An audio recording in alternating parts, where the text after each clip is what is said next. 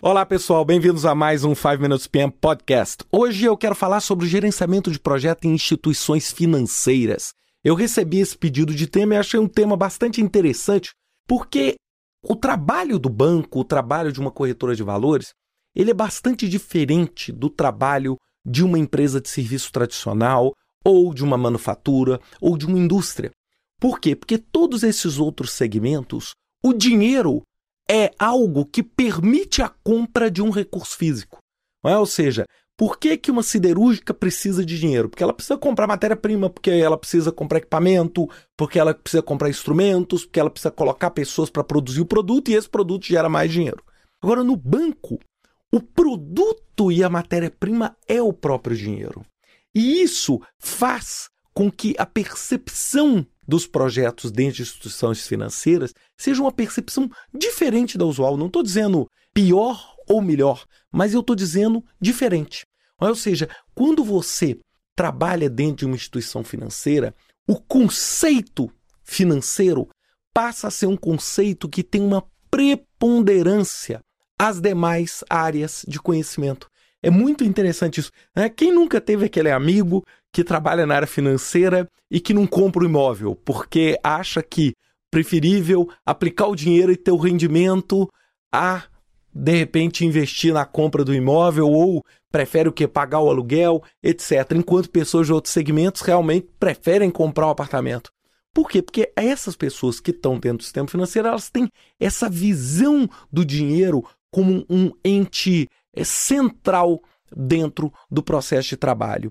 É, e isso faz com que todos os projetos que os bancos produzem sejam ou para aumentar essa velocidade de captação financeira ou de aumento da capacidade de geração de matéria-prima, dinheiro, ou o que? Para que isso não vire o caos, o que? O atendimento à legislação. Então, ou seja, muitas vezes os bancos tem grandes projetos que são desenvolvidos e criados por o quê? Por requerimentos formais, requerimentos governamentais, dos bancos centrais. Ou seja, no Brasil isso é uma coisa muito marcante que a gente vê pelo menos nos últimos 15 anos, e agora nós estamos começando a ver isso depois dessa crise no sistema financeiro que a gente vê desde 2008, nós estamos vendo isso também em outros países no mundo.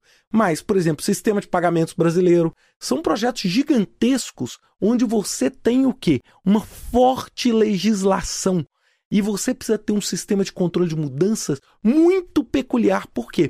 Porque na maior parte dos trabalhos e das atividades econômicas tradicionais, você tem um nível menor de controle se comparado, por exemplo, com o setor financeiro. Não estou dizendo que não tenha controle, mas o nível é diferente, ou seja, um sistema financeiro você tem inúmeras limitações e isso faz com que você tenha que ter um sistema de controle de mudança muito rigoroso. É muito comum você estar tá desenvolvendo um sistema para um banco e de repente a legislação durante o desenvolvimento muda quatro vezes. E não é uma mudança que você possa rejeitar, porque é uma mudança oriunda da legislação. Então, como você vai ter que criar um sistema de gestão de risco, um sistema de controle de mudança, seja capaz de absorver porque uma coisa é você ter um sistema de controle de mudança que avalia se aquela mudança é boa ou ruim e decide se vai implementá-la ou não.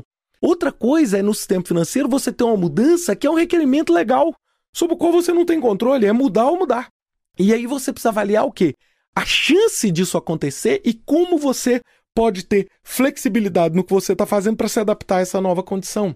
Além disso, todo o sistema financeiro hoje é fortemente voltado para a tecnologia. A tecnologia é um meio de acessar o cliente mais fácil, é um meio de facilitar o trabalho do cliente, é um meio de redução sistemática de custo e é um meio de altíssima velocidade. Por quê? Porque com a tecnologia eu diminuo a minha exposição de risco pela velocidade. Então, quando eu crio um mecanismo de internet banking, eu não posso ter uma visão míope que eu estou simplesmente garantindo acesso ao cliente. Não, eu estou garantindo acesso ao cliente Estou dando ao cliente uma comodidade, ao mesmo tempo estou reduzindo o fluxo de pessoas dentro da minha agência. Com isso, eu posso ter uma agência atendendo a um número maior de pessoas. Eu consigo ter um controle em tempo real de toda a minha situação. Eu consigo saber exatamente quanto que um caixa rápido meu está liberando de dinheiro ou não. Ou seja, eu aumento isso tudo. Então, toda essa tecnologia dentro do sistema financeiro passa a ter uma preponderância muito grande.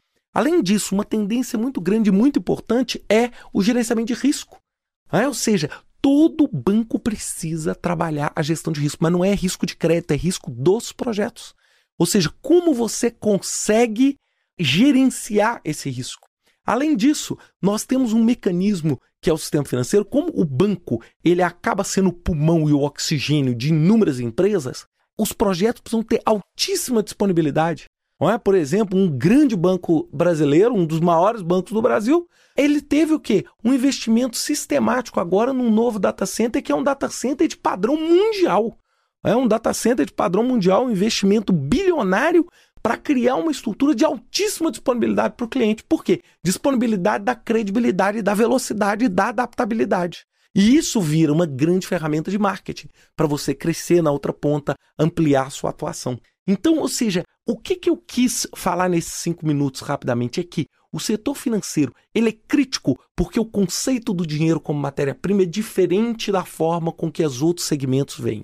A criticidade do processo, por quê? Porque, na verdade, a matéria-prima dele, que é o dinheiro, é o pulmão de praticamente todos os outros projetos. Então, quando você quebra um projeto grande dentro do sistema financeiro, você corre um risco de gerar um efeito de bola de neve e destruir todo o sistema como nós tivemos esse risco em 2008. Além disso, a tecnologia sendo um elemento de altíssima disponibilidade e a importância da gestão de risco e do controle de mudanças, porque muitas vezes essas mudanças você não tem controle, você não tem como recusar, porque elas são frutos o quê? Da legislação ou de algum forte movimento no mercado externo que você não tem absolutamente controle nenhum.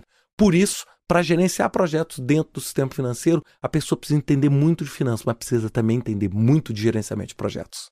Até a semana que vem com mais um 5 Minutes PM Podcast. Obrigado.